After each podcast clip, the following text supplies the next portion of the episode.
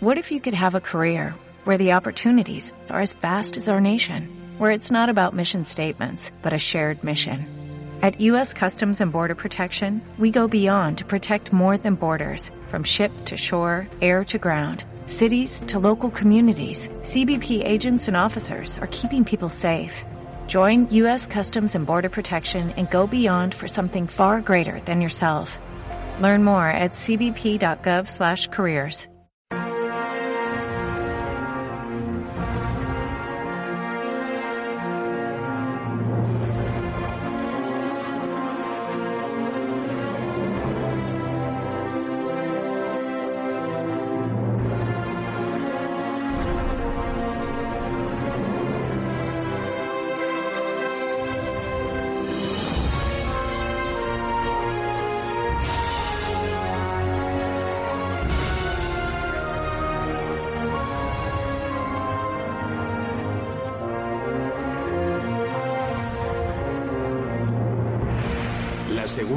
Mundial en color.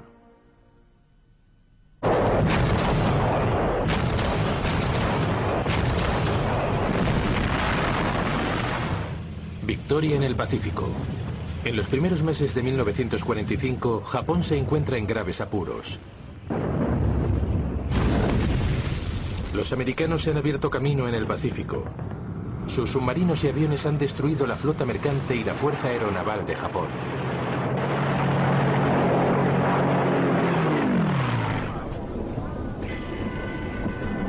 Las principales islas de origen de Japón tienen interrumpido el vital suministro de combustible y materias primas. Los japoneses están abocados a la derrota. Pero todavía se niegan a rendirse, convencidos de que si se defienden con la brutalidad suficiente, los americanos no se verán con ánimos de prolongar la lucha y acabarán cediendo.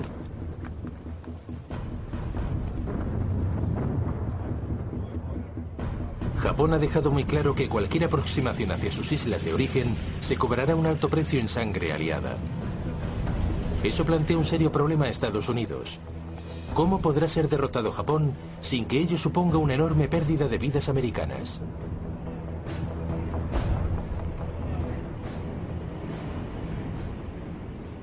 Finalmente el país recurrirá al arma más potente y terrorífica que jamás se ha visto. Un arma que cambiará el curso de las guerras para siempre.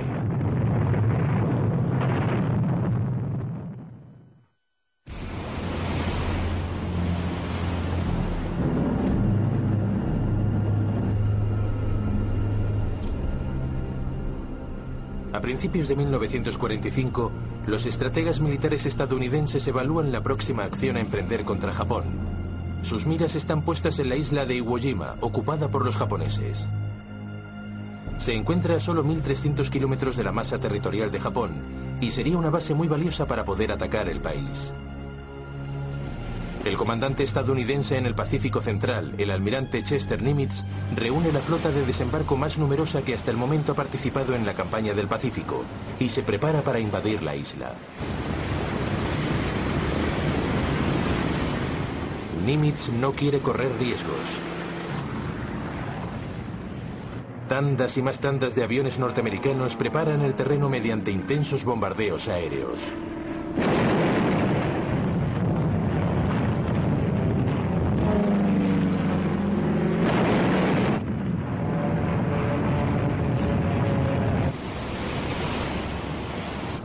Después, por la mañana del 19 de febrero de 1945, los cañones del Grupo de Trabajo Naval inician uno de los bombardeos más prolongados de la guerra.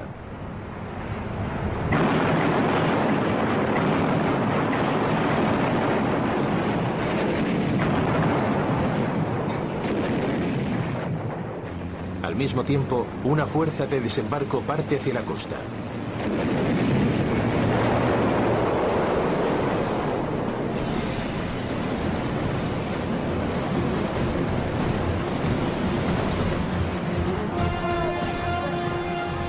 Los marines llegan a las playas de la costa sudoeste de Iwo Jima poco después de las 9 de la mañana.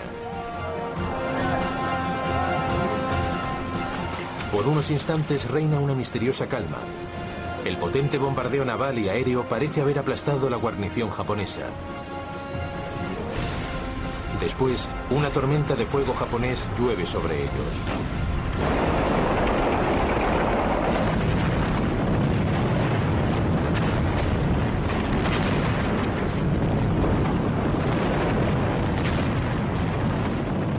El general Tadamichi Kuribayashi, el comandante japonés en la isla, ha ordenado a sus hombres que no inicien el ataque hasta que los americanos estén justo al alcance de sus cañones.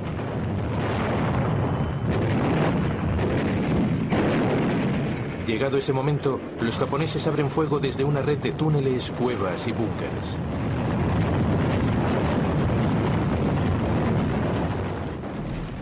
El resultado es una carnicería.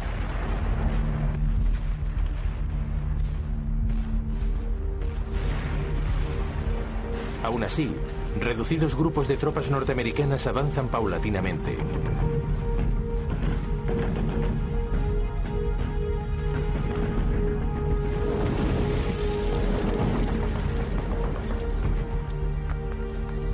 Por la tarde, por fin las cabezas de playa están aseguradas. La siguiente tarea consiste en capturar el monte Suribachi, de 170 metros de altura, el volcán férreamente defendido que domina Iwo Jima.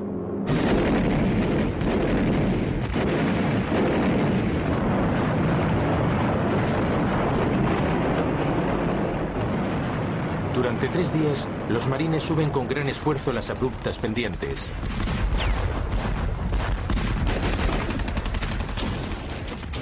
Reciben el apoyo de un constante bombardeo aéreo y naval procedente de la flota de invasión.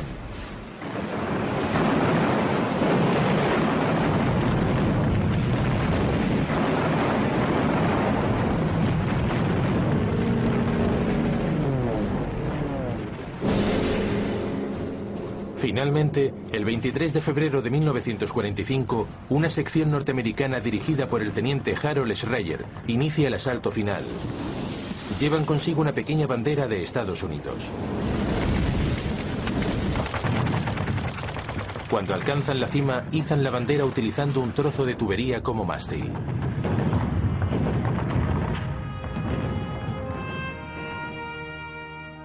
El fotógrafo del cuerpo de marines, el sargento del Estado Mayor Louis Lowery, capta la escena en una serie de hermosas fotografías.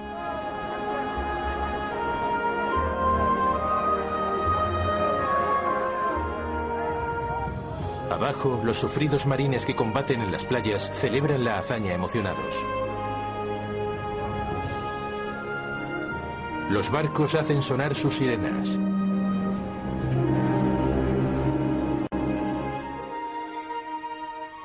Tres horas después, el acontecimiento es recreado con una bandera estadounidense más grande.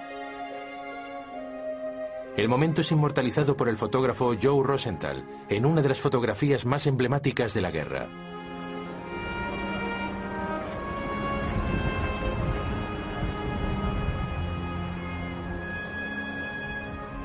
Pero la lucha por Iwo Jima dista mucho de haber terminado.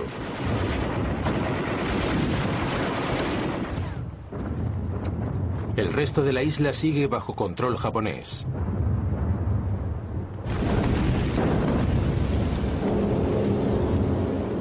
Al día siguiente, los marines capturan el primero de los aeródromos de la isla, de vital importancia estratégica.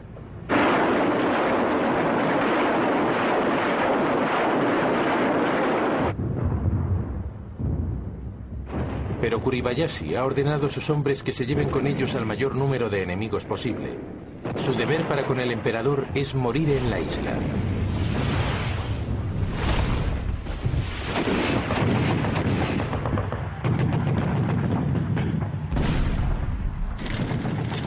Así pues, cada asalto arroja un balance sangriento.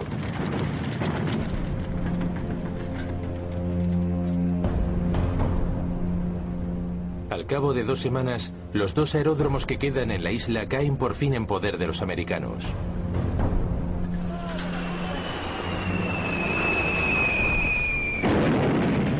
Dado que los combates prosiguen, la Fuerza Aérea estadounidense comienza a utilizar los aeródromos de Iwo Jima.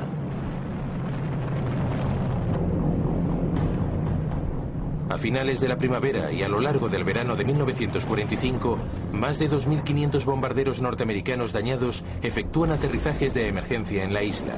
A menudo sus tripulantes consiguen salvar la vida. Por fin, a finales de marzo, tras seis semanas de violentos combates, los últimos focos de resistencia japonesa son sofocados.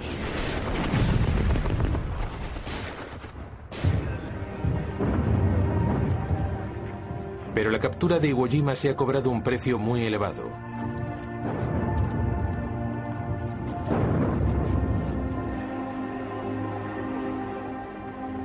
Solo 200 de los 22.000 miembros de la guarnición japonesa han sobrevivido.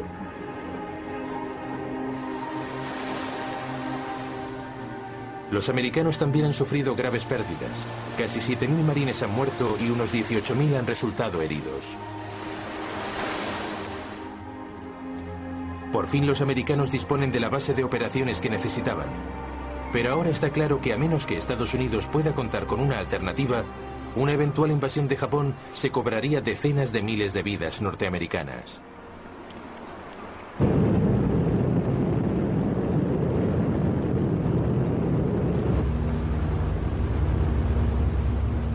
En Estados Unidos hace tiempo que un grupo de estrategas militares considera que existe una alternativa a la invasión de Japón.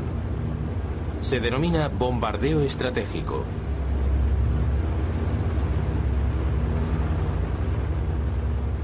consiste en efectuar bombardeos aéreos cuidadosamente seleccionados, destinados a destruir la infraestructura, la industria y la capacidad bélica de Japón. Pero durante los primeros años de la Guerra del Pacífico se produjo un problema. Japón se encontraba más allá del alcance operativo de los bombarderos norteamericanos. En abril de 1942, a título excepcional, Estados Unidos consiguió lanzar un bombardeo sobre Tokio.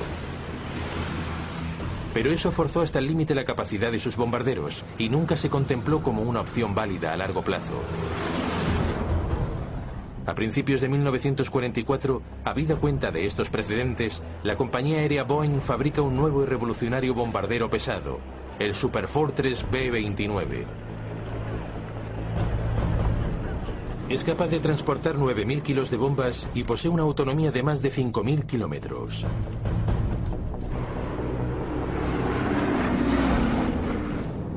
De repente, Japón se encuentra al alcance de las bases americanas avanzadas en el Pacífico.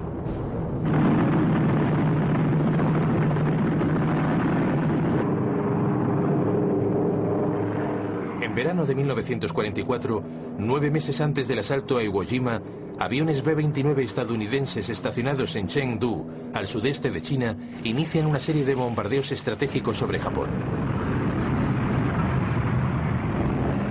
Pero la autonomía de combate de la aviación sigue siendo un problema. Japón queda demasiado lejos para las escoltas de cazas, por cuyo motivo los Superfortress tienen que volar solos y siempre a gran altura por razones de seguridad. Pero aún así, su radio de acción cae justo dentro de los límites y no queda margen para un error de navegación.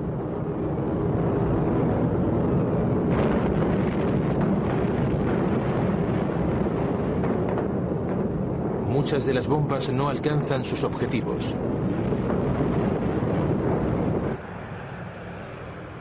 En julio de 1944 se produce un acontecimiento que devuelve las esperanzas a la táctica del bombardeo estratégico.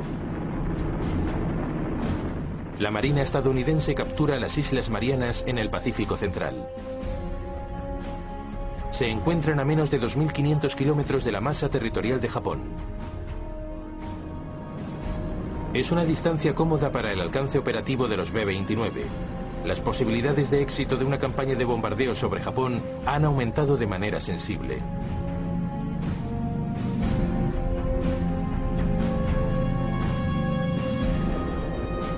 El 24 de noviembre, más de 100 Superfortress despegan de las Islas Marianas. Su objetivo es la fábrica de aviones Nakajima en Tokio.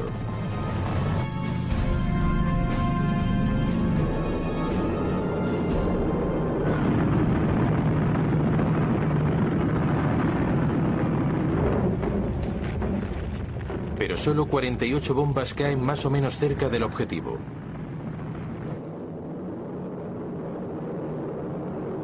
Durante tres meses, nuevos bombardeos se centran en objetivos industriales. Pero los B-29 siguen volando sin una escolta de cazas y todavía arrojan sus bombas desde gran altura. Menudo los objetivos son oscurecidos por las nubes y las corrientes de viento generadas por los reactores hacen imposible dirigir con exactitud las bombas. Por si fuera poco, los B-29 tienen problemas con el motor y además son atacados por pilotos kamikaze.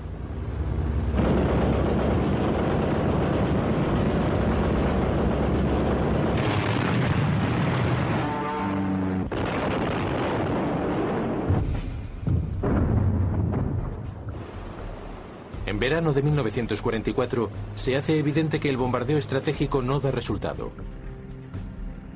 Si Japón ha de rendirse a base de bombas, Estados Unidos deberá buscar un recurso distinto.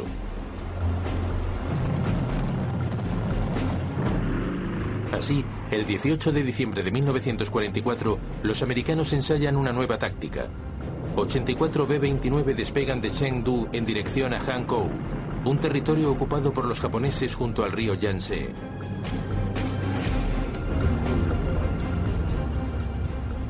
Esta vez vuelan mucho más bajo que de costumbre y transportan más bombas incendiarias que bombas explosivas de alta potencia.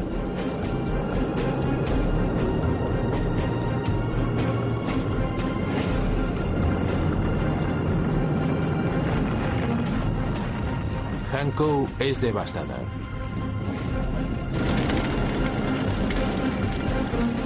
La nueva táctica ha sido más efectiva que casi todos los bombardeos estratégicos anteriores. Los americanos parecen haber encontrado un camino, arrojar bombas incendiarias a escasa altura. El responsable de los bombarderos estadounidenses en las Marianas, el general Curtis LeMay, ordena el lanzamiento sistemático de bombas incendiarias sobre Japón. Es la misma táctica que Gran Bretaña utilizó en Alemania.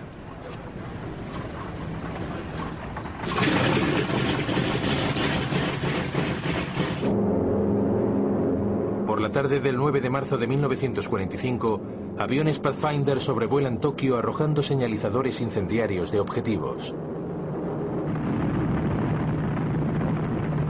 Los incendios que ocasionan señalan los puntos a los que habrán de apuntar los cerca de 300 B-29. Desde solo 1.500 metros, arrojan más de 2.000 toneladas de bombas incendiarias.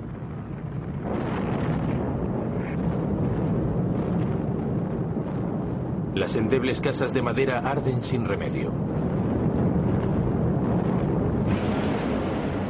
El aire es aspirado hacia el interior, generando imponentes bocanadas de fuego que se propagan más deprisa de lo que la gente es capaz de correr.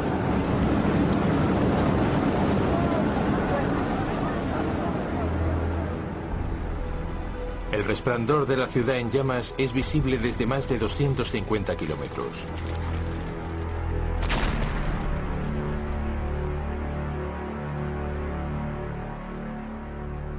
Cuando a la mañana siguiente la sirena anuncia por fin el cese de los bombardeos, 25 kilómetros cuadrados de Tokio han sido arrasados.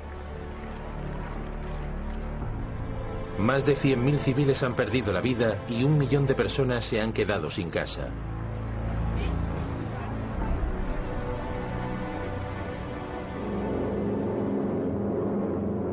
Tokio no es la única ciudad que padece esta nueva y devastadora táctica. Nagoya es pasto de las llamas dos noches después.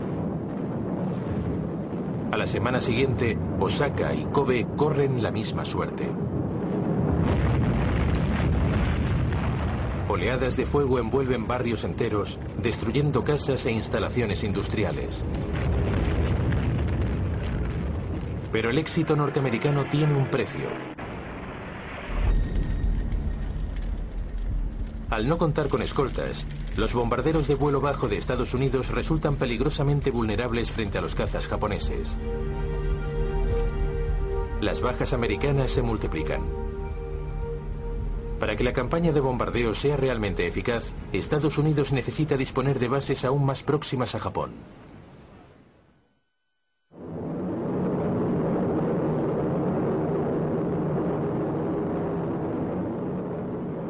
Cabo de unas semanas, Iwo Jima cae. Por fin la aviación norteamericana no solo posee una base para sus bombarderos a poca distancia de Japón, también puede utilizar sus cazas Mustang como escoltas.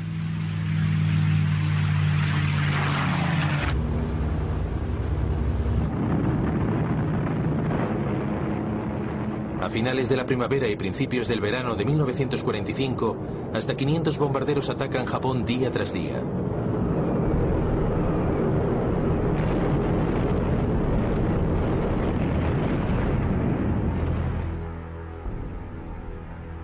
Una vez inutilizadas las mayores áreas industriales, Limei se centra en objetivos menores, Pero a pesar de tan espantosa destrucción y del ingente número de víctimas, los japoneses siguen sin dar muestras de abatimiento. Por fin los americanos caen en la cuenta de que sus bombardeos estratégicos por sí solos nunca derrotarán a Japón. Todo indica que una invasión del país a gran escala será inevitable.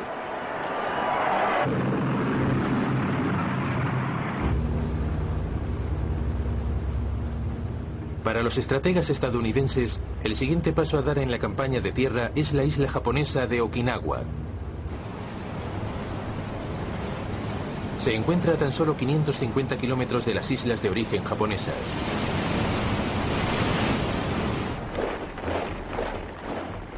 La isla está defendida por más de 120.000 hombres. El comandante japonés, el general Mitsuro Ishijima, está decidido a convertirla en un cementerio americano.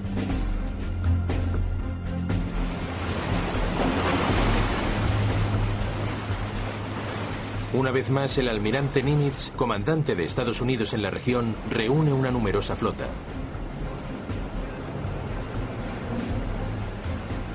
Incluye 40 portaaviones y 18 acorazados.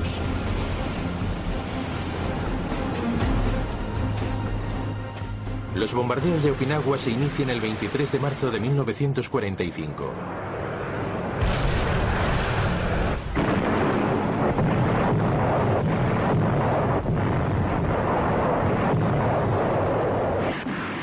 Se prolongan durante toda la semana.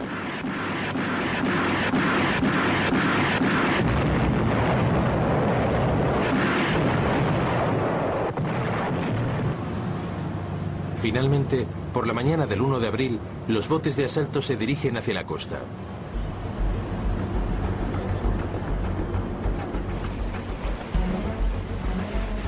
Para su sorpresa, prácticamente no encuentran oposición.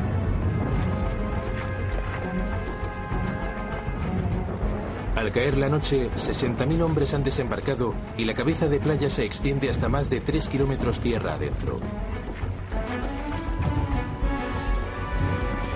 Durante los próximos dos días, los soldados norteamericanos recobran las fuerzas y empiezan a adentrarse en la isla. De nuevo, la oposición es inesperadamente débil.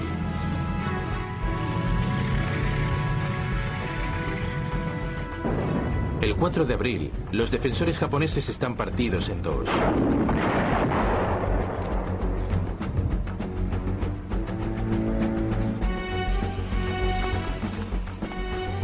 Divisiones de marines se dirigen hacia el norte. Unidades del ejército avanzan hacia el sur. Los marines siguen encontrando una resistencia únicamente esporádica y en tres semanas logran despejar la parte norte de la isla. Pero en el sur las cosas son distintas. Allí las unidades del ejército son recibidas con una brutal lluvia de fuego.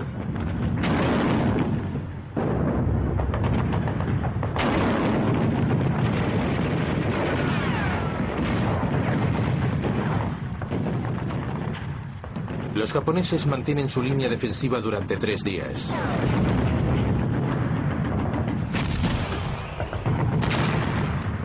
Después, cuando no pueden resistir por más tiempo, se retiran sin más hacia la próxima posición defensiva y de nuevo inician la resistencia.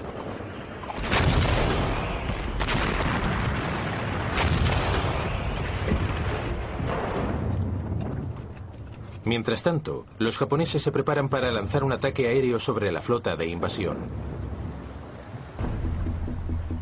En las primeras horas de la mañana del 7 de abril, los pilotos kamikaze se reúnen para beber sus tazas de saque rituales y suben a sus aviones por última vez.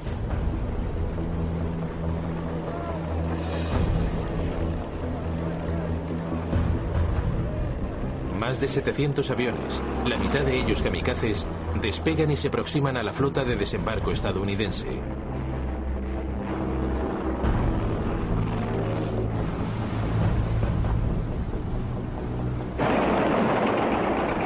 Una línea de destructores provistos de radar que operan a unos 80 kilómetros de la costa reciben el primer ataque.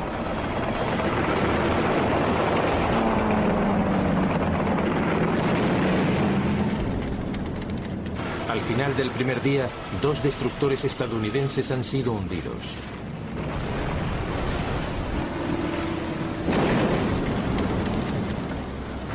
Otras 24 embarcaciones han sido gravemente dañadas.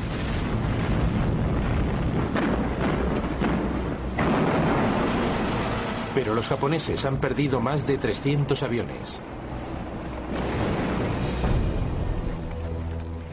En los próximos días, los japoneses introducen una nueva arma. El Oka, o flor de cerezo, es un misil suicida propulsado por cohetes y conducido por un piloto kamikaze.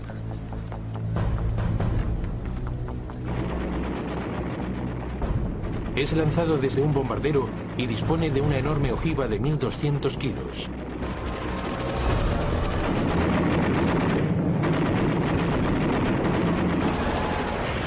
12 de abril, otro destructor estadounidense es atacado y hundido.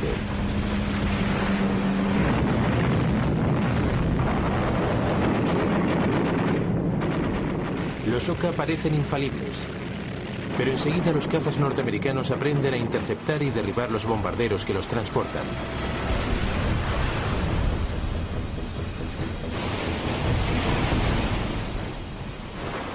En su desesperación, la Marina japonesa envía una misión suicida propia. El Yamato, el mayor acorazado japonés, está cargado con el combustible justo para llegar a Okinawa y tiene órdenes de luchar hasta la muerte, hundiendo mientras tanto el mayor número posible de barcos americanos. Pero cuando el gigantesco navío se aproxima a Okinawa, es descubierto. Unos 400 aviones norteamericanos se precipitan sobre él.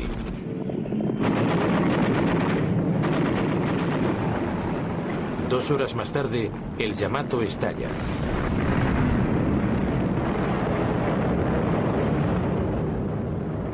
La bola de fuego es visible desde más de 150 kilómetros.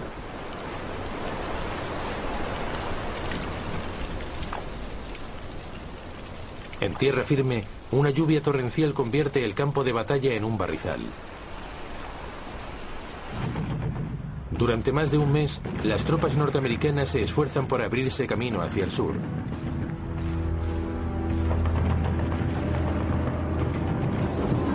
Cada cueva o cada entrada a un refugio subterráneo ha de ser volada con lanzallamas, granadas y explosivos. Como ya hicieron anteriormente, cuando una línea defensiva no da más de sí, los japoneses retroceden hacia otra y la exasperante dinámica vuelve a comenzar.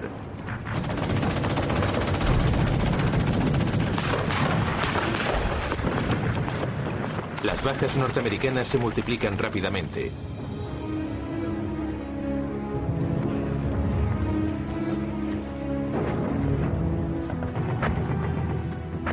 Por fin, el 1 de junio, la ciudad de Shuri es capturada.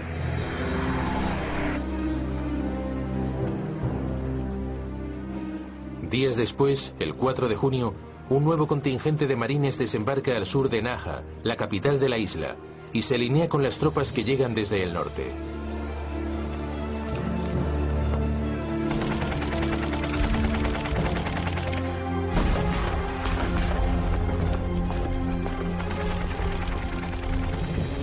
Los violentos combates continúan, pero el 17 de junio la resistencia japonesa se viene abajo.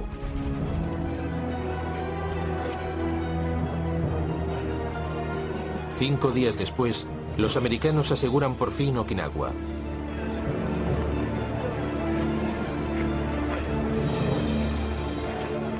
El comandante japonés, el general Ishihima, comete el suicidio ritual, el harakiri.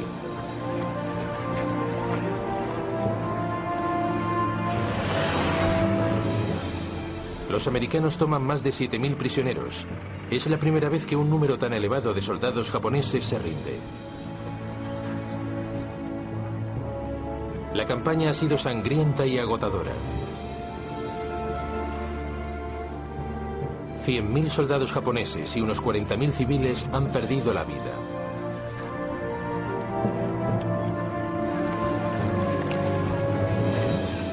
Los americanos, por su parte, han sufrido más de 15.000 bajas. Es un claro aviso de lo que espera a los americanos si invaden las islas de origen japonesas. Necesitan más que nunca una solución, una manera de doblegar la voluntad de lucha de Japón, de una vez por todas.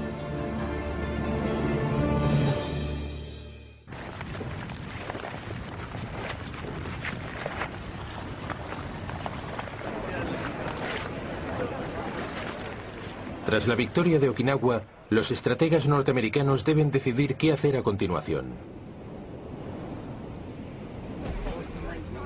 Pese a las aplastantes derrotas, los japoneses siguen sin exteriorizar ninguna intención de rendirse. Algunos comandantes norteamericanos abogan por proseguir con la campaña de bombardeos incendiarios. Pero en verano de 1945 es evidente que las bombas por sí solas nunca derrotarán a Japón. Una invasión parece inevitable. Pero la cuestión es, ¿a qué precio?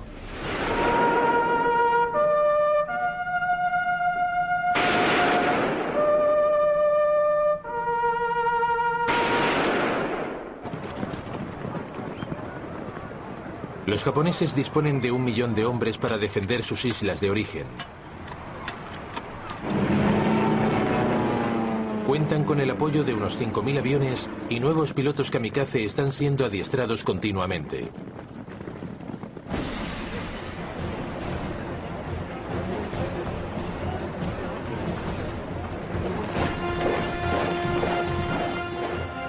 Ataques suicidas en masa perpetrados por voluntarios civiles son igualmente previsibles. Un baño de sangre parece inevitable. Se calcula que más de un cuarto de millón de americanos perderían la vida.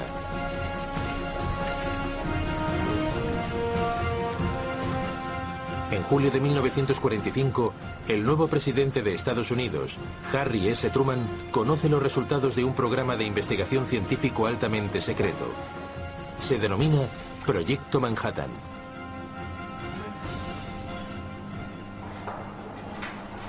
Durante tres años, científicos aliados han estado trabajando en una bomba atómica, un arma que utiliza la inmensa cantidad de energía que se libera cuando un átomo se fisiona. Tiene una fuerza inimaginablemente destructora.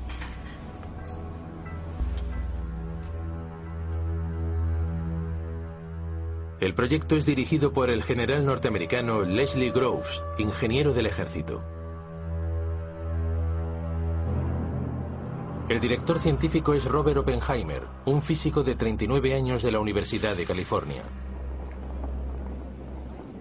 Durante un periodo de tres años, el programa ha reclutado a muchos de los mejores científicos aliados.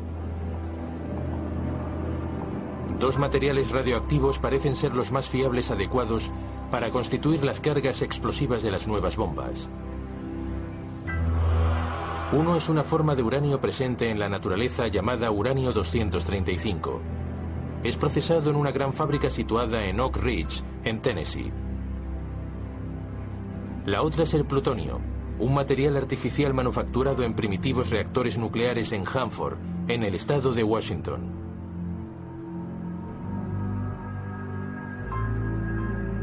La investigación es coordinada y conducida por un equipo de científicos en Los Álamos, un complejo de laboratorios construido expresamente en el desierto de Nuevo México.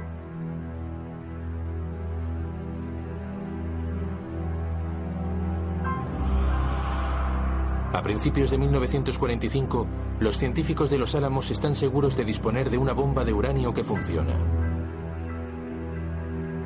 pero requiere enormes cantidades de uranio 235, y los científicos temen no poder disponer de todo el que necesitan. Por eso diseñan una segunda bomba a base de plutonio.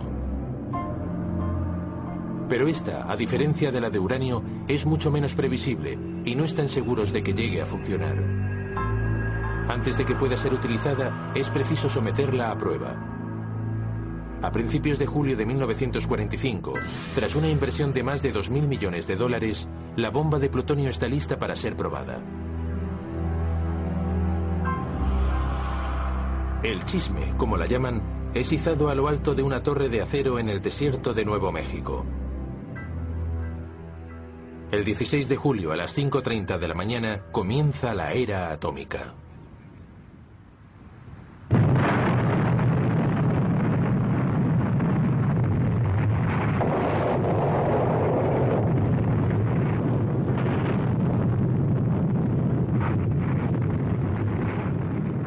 Noticia de que la operación Trinidad ha sido satisfactoria es transmitida de inmediato al presidente Truman. Hace poco que ha llegado a la conferencia que se celebra en el barrio berlinés de Potsdam, donde mantiene reuniones con Stalin y Churchill para discutir el futuro de Europa. Truman no titubea.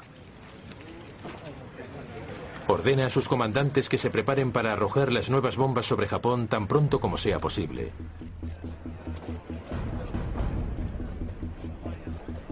Dos bombas, un artefacto de uranio denominado en clave Little Boy y una bomba de plutonio bautizada como Fat Man son transportadas a las Islas Marianas.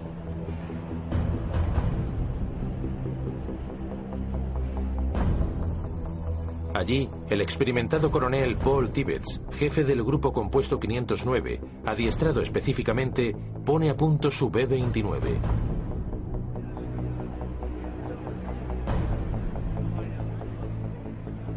El 6 de agosto, a las 2.45 de la mañana, Tibbets hace despegar su avión, llamado Enola Gay, en honor a su madre. A bordo está también Little Boy.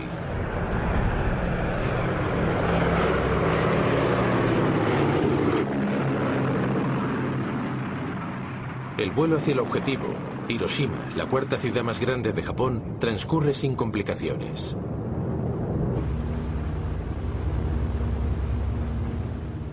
A las 8 de una mañana clara y soleada, el Enola Gay se aproxima a la ciudad volando a 10.000 metros de altura.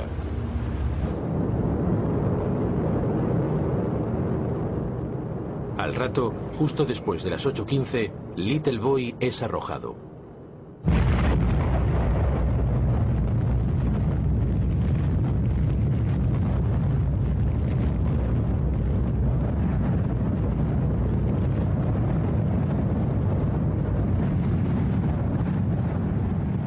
De uranio tiene una potencia equivalente a casi 13.000 toneladas de TNT. La temperatura debajo del hongo atómico alcanza los 5.000 grados centígrados.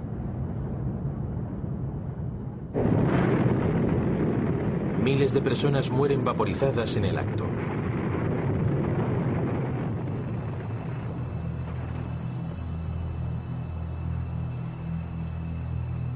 La onda expansiva arrasa edificios en un radio de hasta 8 kilómetros.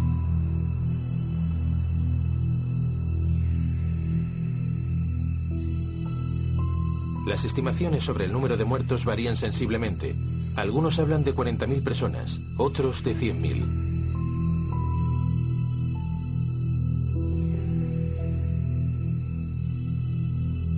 Muchos sufren terribles quemaduras y ampollas.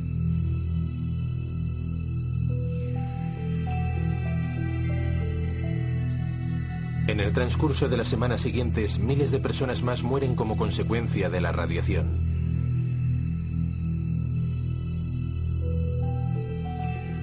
El 7 de agosto de 1945, el presidente Truman anuncia al mundo el empleo de la bomba y lanza una advertencia a Japón.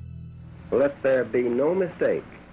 We shall completely destroy Japan's power to make war. They may expect a rain of ruin from the air the like of which has never been seen on this earth. Pero la rendición japonesa no se produce. Dos días después, el 9 de agosto, Fatman es arrojada sobre el importante puerto militar de Nagasaki.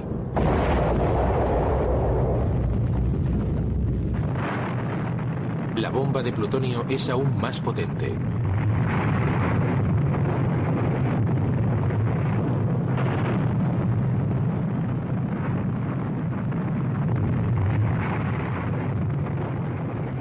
En realidad, la bomba cae desviada de su objetivo, pero aún así provoca una destrucción masiva.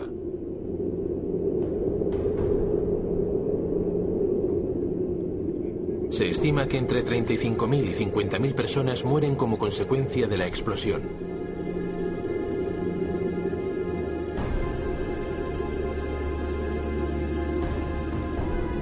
El gobierno japonés ya no duda que se enfrentan a una nueva y terrorífica arma, pero la cuestión sigue siendo, ¿será eso suficiente para que se rindan?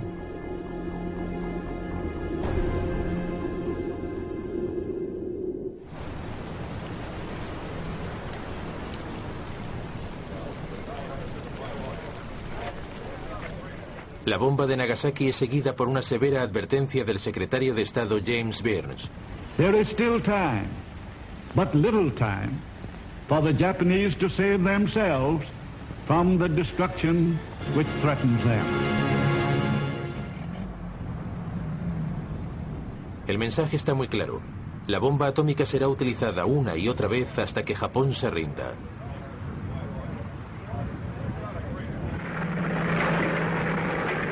Ese mismo día, la posición de Japón se vuelve aún más precaria.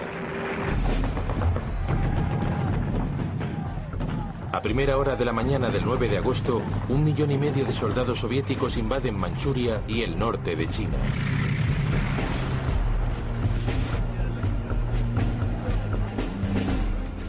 El líder soviético Joseph Stalin no solo persigue el territorio, quiere tener voz y voto en cualquier acuerdo de paz en el lejano oriente.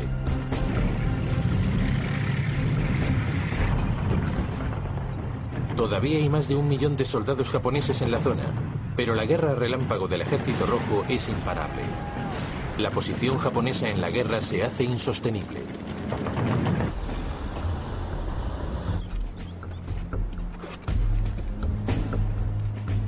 Esa tarde, el emperador Hirohito se reúne con seis altos mandos militares y dirigentes políticos. El gabinete de guerra está dividido.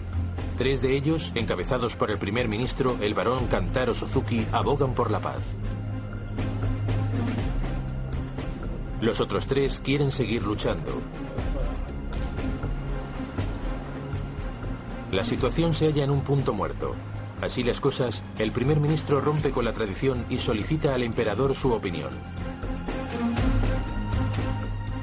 El emperador Hirohito vota por la paz, con la condición de que su posición como jefe de Estado sea mantenida. A la mañana siguiente, la propuesta es remitida al secretario de Estado norteamericano, James Byrnes. Burns la rechaza. Solo aceptará una rendición incondicional.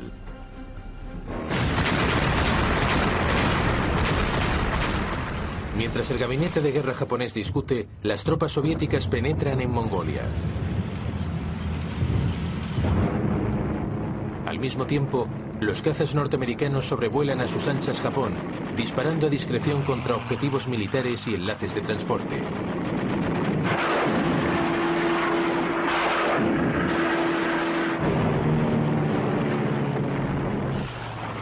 Intensos bombardeos aéreos continúan devastando Japón.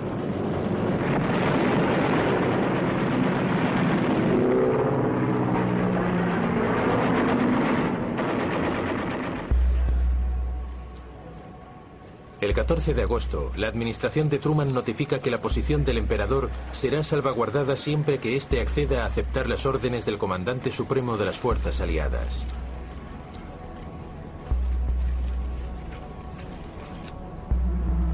Hirohito se vale de su gran prestigio para ordenar al gabinete de guerra que soporte lo insoportable y acepte los términos.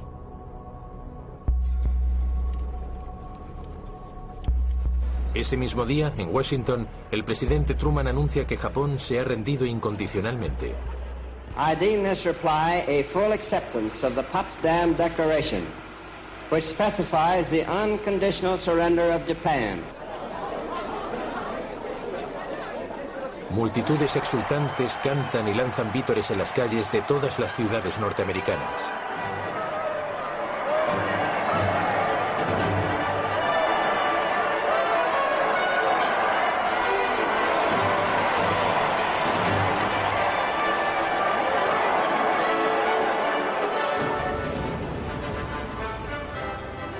En Gran Bretaña es medianoche cuando el nuevo primer ministro, Clement Attlee, comunica la noticia.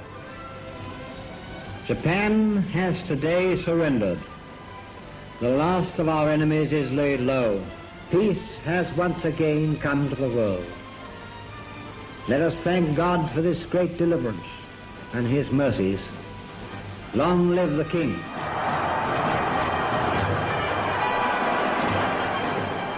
Pocos minutos, una ingente multitud invade las calles de Londres. Muchos se congregan en los exteriores del Palacio de Buckingham. Una gran fiesta callejera se prolonga hasta bien entrado el día siguiente.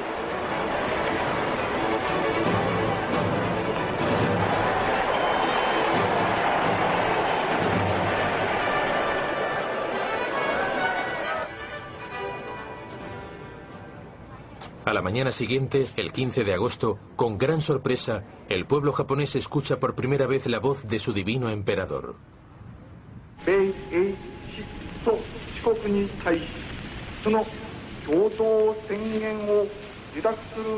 Les dice que la posición de Japón se ha hecho insostenible y que el país se ha visto obligado a rendirse. Todas las fuerzas militares deberán entregar sus armas. El prestigio del emperador es tal que casi todas las unidades obedecen.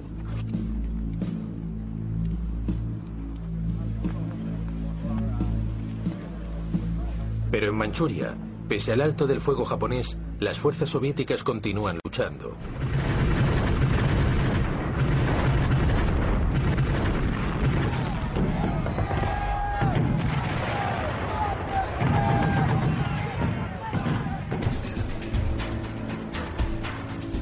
Primera vez, un número importante de tropas japonesas se rinde.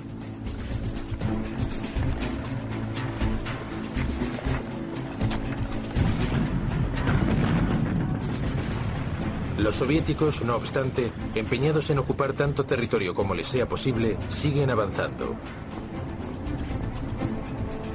Stalin no quiere suspender los combates una semana más.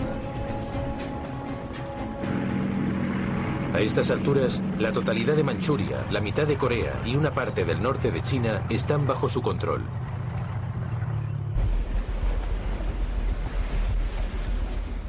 En otros lugares del sudeste de Asia, en las Filipinas y en diversas islas del Pacífico dejadas de lado por los americanos, la noticia de la rendición tarda semanas en llegar a las guarniciones japonesas aisladas.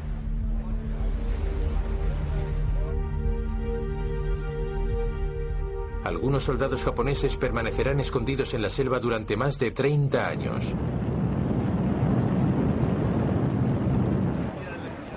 Finalmente, el 28 de agosto, dos semanas después de la rendición, las primeras tropas estadounidenses llegan a Japón.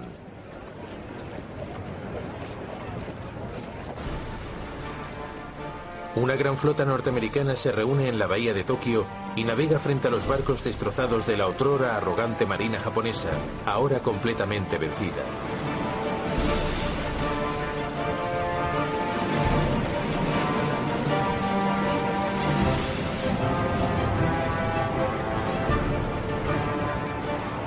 Unos días después, el 2 de septiembre de 1945, una delegación japonesa sube a bordo del acorazado estadounidense en Missouri.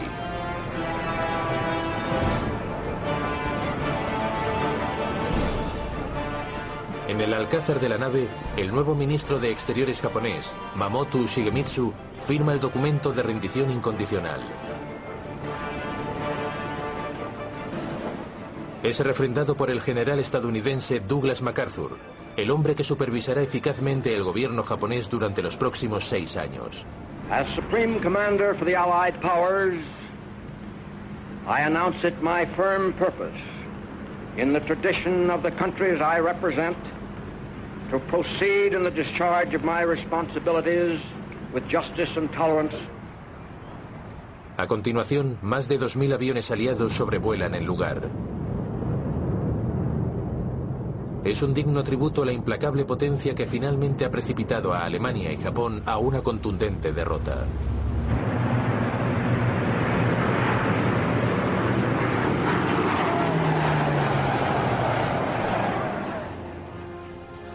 La Segunda Guerra Mundial ha tocado a su fin.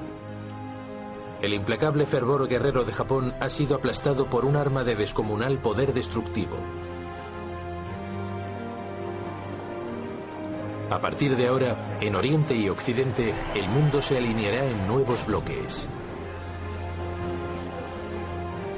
Se formarán nuevos alineamientos y nuevos enemigos competirán por su influencia global bajo el espectro de la guerra nuclear.